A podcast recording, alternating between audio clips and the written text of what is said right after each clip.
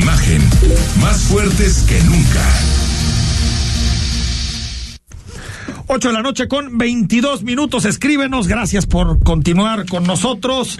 33 15 63 81 36 es el teléfono de imagen para llevarse un hombre sin cabeza de Edgar Keret. Próximo viernes decidimos a través de vías democráticas. ¿Quién La se lo lleva? democracia, por sobre las Democracia, ¿no? El sorteo. El sorteo. La catafixia Nada morenista, más. ¿no? Digamos. Sí, bueno, morenista no sé. O hacemos una encuesta También puede para ser. definir. Pues para ahora sí se lo lleva. Tú decís. También sabes que estaría bueno que después nos haga Dylan un ranking de quiénes son los que más escriben. Un poco de mérito. Ah, esa, No, me late. no estaría mal, Y porque hay algunos una- que escriben y que todos la los días. sea entre esos, entre, los que más escriben. Entre los que más escriben. Entre los más fieles radioescuchas. Totalmente, totalmente Venga. de acuerdo. Vamos ahí a meterle una modificación. Vamos a conversar esta noche unos minutos sobre lo que está sucediendo en la frontera de Ucrania y lo que puede ser o no una invasión de Rusia a, a- a- a Ucrania, a un país vecino. Y lo queremos hacer con Aarón Villarruel, él es profesor investigador de la Universidad de Guadalajara, en específico del Departamento de Estudios Internacionales, que aparte es mi alma mater, entonces me da muchísimo gusto decirlo así. Gracias. Querido Aarón, ¿cómo estás? Muy bien, Enrique, con el gusto de siempre. Oye, a ver, eh, platícanos un poco en dónde estamos ahorita parados. Si quieres, empecemos en el presente, después vamos un poco a ver de dónde venimos. Pero, ¿qué tan, qué tan probable es que Rusia invada Ucrania en los próximos días? Claro, muchas gracias. Comenzando con la primera parte de la pregunta, lo que está ocurriendo es a raíz de la declaración del reconocimiento de la independencia de las repúblicas populares de Donetsk y Luhansk en el este de Ucrania, obviamente se infringen principios básicos de las relaciones internacionales como la soberanía, la integridad territorial, y esto ha provocado, por supuesto, muchísimas preocupaciones en materia de seguridad, tanto para Europa como para Estados Unidos eh, y también a los países vecinos, ¿no? Por otro lado, también hay que recordar eh, ahí tiene antecedentes importantes, por ejemplo, 2013, que fue esta serie de protestas para derrocar a, a Víctor Yanukovych, este presidente que era soportado por Rusia, para acercar más el país hacia Europa, Occidente. A Ucrania. Exactamente, y a Ucrania, exactamente. Y terminó, por supuesto, en la anexión en 2014 de Crimea, territorialmente, pero también con la autoproclamación de estas eh, repúblicas de la región del Donbass. ¿Qué ocurre también? Pues el, se firma el llamado Protocolo de Minsk, donde se media a través de Rusia las relaciones entre Kiev y estas repúblicas y se da un impas. Con esta declaración entonces se rompe este protocolo de Minsk y se reformula la necesidad por una arquitectura de seguridad en el continente. Ahora, lo que dijo ayer, eh, Aarón, lo que dijo Putin es. Eh, eh, reconocemos estas dos repúblicas, Donetsk y Luhansk, las reconocemos como repúblicas independientes, no rusas, ¿no? No, Sino no. vamos a ir a protegerlas. Sí, no vamos a ir a protegerlas. Las O sea, reconocemos como países como países independientes, independientes. Claro. Y eh, eh, eso supone que tengas que movilizar tropas para proteger este territorio. En ese momento, en términos reales, ya está invadiendo Ucrania, porque estas dos repúblicas, si bien Rusia las reconoce, a nivel internacional no están reconocidas, están reconocidas como parte integral de Ucrania. Claro, totalmente. Y eso es, que, ah, es algo muy importante para señalar. Lo que ocurrió en 2014 sí fue una anexión territorial La de la población, sí, de, de Crimea hacia, ah, hacia Rusia. Y aquí lo que está ocurriendo es reconocer la independencia de dos entidades, que no es la primera vez que ocurre. Por ejemplo, en 2008 lo- ocurrió Osetia, también con ¿no? Abjasia y el norte de Osetia. Sí.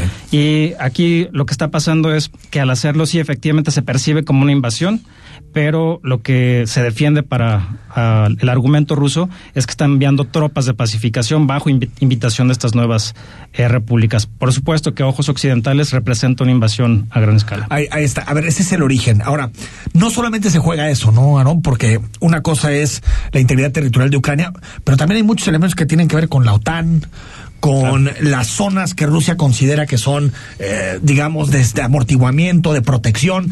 ¿Qué más está en juego en, en esto? Y también se ha hablado mucho de si hay o no una alianza chino-sino-rusa en, en, en, en el tema de Ucrania. Claro, y esa es una muy buena pregunta porque, como comentábamos al inicio, una forma también de poder observar el antecedente es incluso con el fin de la Guerra Fría, porque a raíz del colapso de la Unión Soviética muere el Pacto de Varsovia, esta alianza militar que pues, era utilizada para contener a la OTAN, que era la contraparte occidental. Se necesitaron nuevas estructuras de seguridad, hubo oportunidades, sin embargo, Estados Unidos aprovechó la oportunidad para poder uh, presionar y afianzar su victoria hegemónica y a pesar de que en 1970 promete no solamente desmantelar la OTAN, la mantiene y la expande hacia el este. Entonces es una amenaza existencial para Rusia, como bien acabas de decir, Rusia define su seguridad no solamente en términos de sus fronteras territoriales, sino con lo que se llaman el Near Abroad en inglés, o básicamente el espacio postsoviético, y mientras más se acerca a Occidente, no solamente política, sino militarmente, representa una amenaza de la cual se debe defender la OTAN. Entonces, aquí las interpretaciones que yo veo como posibles es que, por un lado, Moscú está elevando los elementos en juego para obtener concesiones por parte de Europa, o por el otro lado está buscando el Kremlin un pretexto para poder invadir militarmente Ucrania, como ya se está alineando por el momento. Es decir, eh, Moscú siente que el hecho de que la OTAN pueda llegar a Ucrania es un riesgo a la seguridad de, su país, no es un riesgo a la seguridad de, Rusia. Ahora, eh, eh, el, el asunto China-Rusia ¿Qué, tanto parece que China dice, pues yo dejo apoyo a Rusia con tal de pues debilitar a, Estados Unidos y debilitar a Europa? Sí, claro. De hecho, una de las razones por las cuales Moscú decide en este momento a lanzar esa declaración es justamente porque percibe que Estados Unidos está más ocupado con su lucha por frenar el surgimiento de China en la arena internacional, pero también por una serie de aspectos, por ejemplo, eh, el hecho de que si Ucrania se vuelca más hacia Occidente, se, vuelva, se vuelva más nacionalista, antirrusa, hacia un mercado que no le favorece y sobre todo altamente armada. Por el otro lado, eh, ayer mismo en la reunión de emergencia del Consejo de Seguridad, dentro de la declaración del representante de la República Popular China, como parte de su discurso, están sí apelando los principios de la autodeterminación, pero no en ningún momento hace alusión a algún tipo de alianza que pueda ah, intervenir en el status quo. Y algo muy importante también, depende también del de el crecimiento que pueda tener de manera interna en el consumo de energéticos, que puede tener también su mercado directamente. Porque aparte de Ucrania es muy vulnerable, ¿no? Sí, sí, totalmente. Ya pasó, sí fue en 2008 también, ¿no? Cuando cerró el, gas eh, Rusia en a medio invierno Imagínate, ¿no? Si aquí nos da frío, imagínate allá en, a menos 20, menos 25, rollo de la rosa. Eh, eh, a ver, yo, yo saber la, la, parte, porque creo que muchos partimos en, en, en cero de lo que son las relaciones internacionales como tal, pero ¿cuál es el interés central de Ucrania al quererse al querer llegar a la, a la a la OTAN porque inclusive escuché por ahí alguna alguna noticia que leía que Ucrania decía bueno si de plano puede suceder todo esto pues dejamos a un lado nuestras aspiraciones pero dicen que oficialmente no estaba considerado no para, o sea, ingresar. porque e, es, eso eso era no que Ucrania decía bueno si, si puede traer estas consecuencias o puede traer estas consecuencias, pues saben que me hago a un lado. Y ahora le añado un elemento, perdón, eh, Aaron, que es eh, eh, que había, no sé si sea cierto, pero que había un compromiso de parte de Estados Unidos en su momento con, con Gorbachev de que, de que nunca pasarían de Polonia, que, que, que, que, digamos la OTAN y el sistema de seguridad occidental llegaría hasta Polonia y de alguna manera Putin está reclamando ese compromiso. Así es, es correcto. Sí, por un lado, lo que está peleando en términos de relaciones internacionales Ucrania en este momento es su existencia. O sea, el hecho de que reconozca una entidad vecina que parte de tu territorio ya no te pertenece es una. Bueno, es que ayer Putin dijo que Ucrania era una ficción. Sí, que no merecía Así existir. Dijo, era una ficción. Rusia parte de eso, de que Ucrania sería como una república ficticia. así, lo dijo, así lo dijo, así lo dijo. Fue parte del, del, discurso y por lo tanto representa un, una importante, una importante evasión para ellos. Lo que ocurrió también es en 2008, el, sí se ha tenido acercamientos, incluso Ucrania, Georgia y otras repúblicas, Moldavia, y aquí la intención es poder contener este avance o esta a, este alargamiento de la OTAN hacia el este.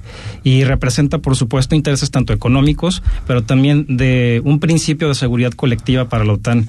Quiere decir, pues no significa nada más el hecho de acercarse al vecino, sino que ese vecino está altamente armado. Simplemente Ucrania tiene más de 150 mil tropas a lo largo de sus fronteras, no solamente de Rusia, sino también con Bielorrusia. Transnistria también es una zona de, de choque y sabemos que, que Turquía está jugando también un papel importante para poder cambiar ese tablero. Es decir, decir, eh, eh, a ver, en términos de probabilidades, eh, ¿tú ves que vayan a ocupar estos territorios separatistas, que Rusia los vaya a ocupar pronto? Claro, esa es una, de las grandes preguntas. yo creo que una guerra internacional de gran escala permanece como una posibilidad, sin embargo, es todavía tiempo para poder agotar toda la diplomacia, para poder solucionar a través de O la sea, se ve negociación. difícil que Moscú quiera entrar a, a Kiev, digamos, o quiera llegar a, a- a- a deponer al... pre- o sea, yo creo que eso sería difícil que, que la OTAN lo permitiera, ¿no? Eh, aparte, en, una- en un cálculo costo-beneficio no es costeable emprender una campaña militar de este tipo, aun cuando tiene al menos tres frentes claros, por Crimea en el sur, por Rostov en el este o también por Bielorrusia en el norte para entrar directamente hasta Kiev. Pero sería, aparte del el régimen de sanciones que se les están imponiendo, que es cada vez más duro, sería políticamente un suicidio para Putin. Entonces, ¿puede ser que ocupen estos territorios? Puede ser que lo ocupen, pero a través de, no a través de, eh, de ejércitos oficiales rusos, sino a través de estas milicias o apoyos técnicos que puedan ser básicamente una operación de bandera falsa. Oye, y la, la posición de México. México está en el, en el Consejo de Seguridad de Naciones Unidas, lo es miembro, miembro no permanente.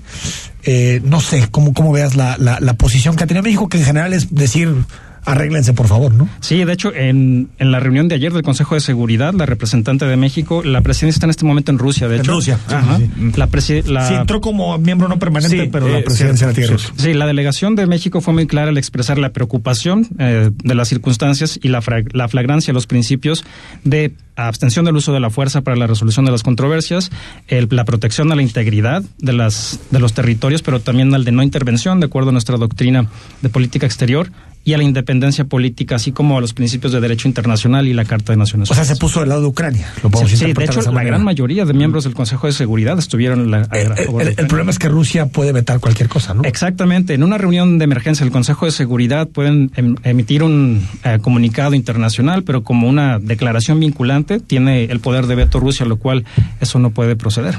O sea que vienen días turbulentos. Sí, de hecho, Vienen días turbulentos. vale la pena seguir atentos a los desarrollos en Ucrania y en Rusia, sobre todo porque va a redefinir las estructuras de seguridad, no solamente en el continente, sino incluso en los mercados energéticos.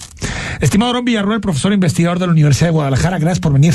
Con el es gusto tu casa. ¿eh? Gracias, Pero antes de irnos al corte, gracias a Fernando Rojas por sus saludos, gracias a Alejandro Pérez Ramírez. Baker Hughes informa que Baker Hughes ordenó a Baker Hughes que investigara a Baker Hughes. Después, ardua investigación de Baker Hughes determinó que Baker Hughes no es culpable. Bueno, pues, pues sí.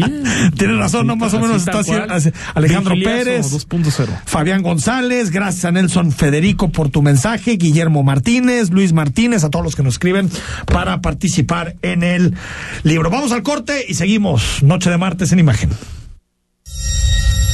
El análisis político. A la voz de Enrique Tucen.